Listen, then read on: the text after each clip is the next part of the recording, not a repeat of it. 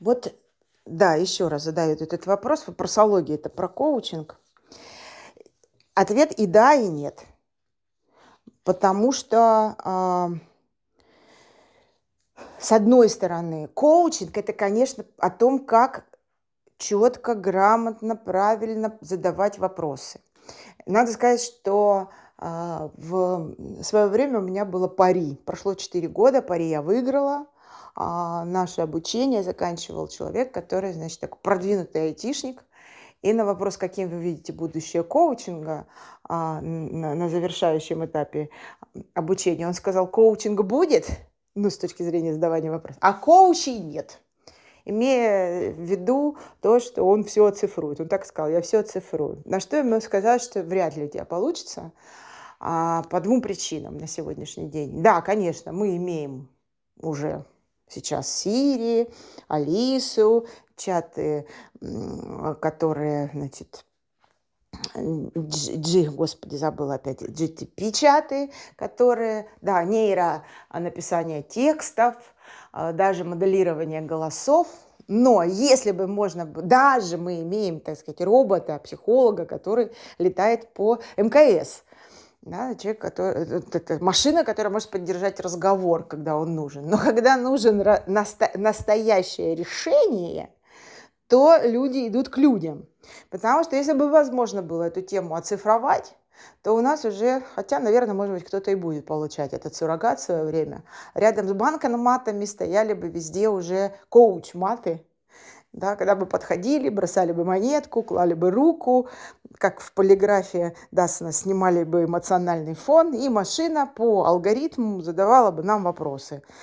Ровно по той технологии, на которую мы изучаем, например, на первом модуле обучения науки под названием коучинг.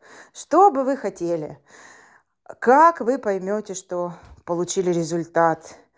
А, и почему это важно для вас и как вы будете это делать. Да, вот, пожалуйста, четыре вопроса, их можно научить любой машине, но дело в том, что когда разговаривает человек с человеком и задает вопрос, то чаще всего человек задает вопрос не как машина грамотно и точно, да, как он рассчитывает ходы в шахматной партии и выигрывает потом, а совершенно иногда ну, не точно, неграмотно, в беспорядке, интуитивно, исходя из своего эмоционального состояния, которое прямо сейчас почему-то запрыгало и так далее. И этот вопрос, который сочиняется именно в этот момент в чужой голове рядом сидящий, становится ведущим, самым лучшим, который, собственно, откроет а, следующее пространство в мышлении человека. Это раз – то есть машина так не умеет, у нее нет творческого мышления.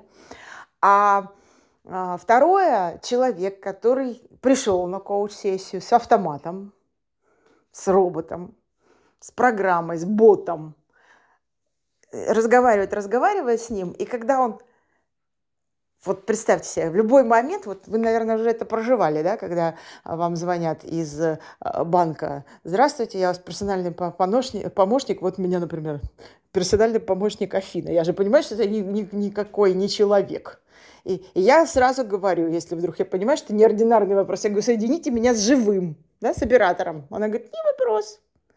То есть вот в момент, когда вам на самом деле нужна человеческая поддержка, мы в этот момент понимаем, что мы разговариваем с тупой машиной.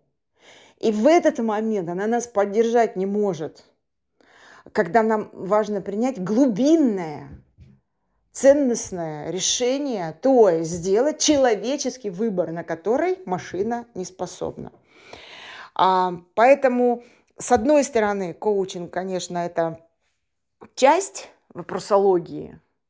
Но с другой стороны, а, узкая его часть. То есть это и да, и нет. Ответ вот такой.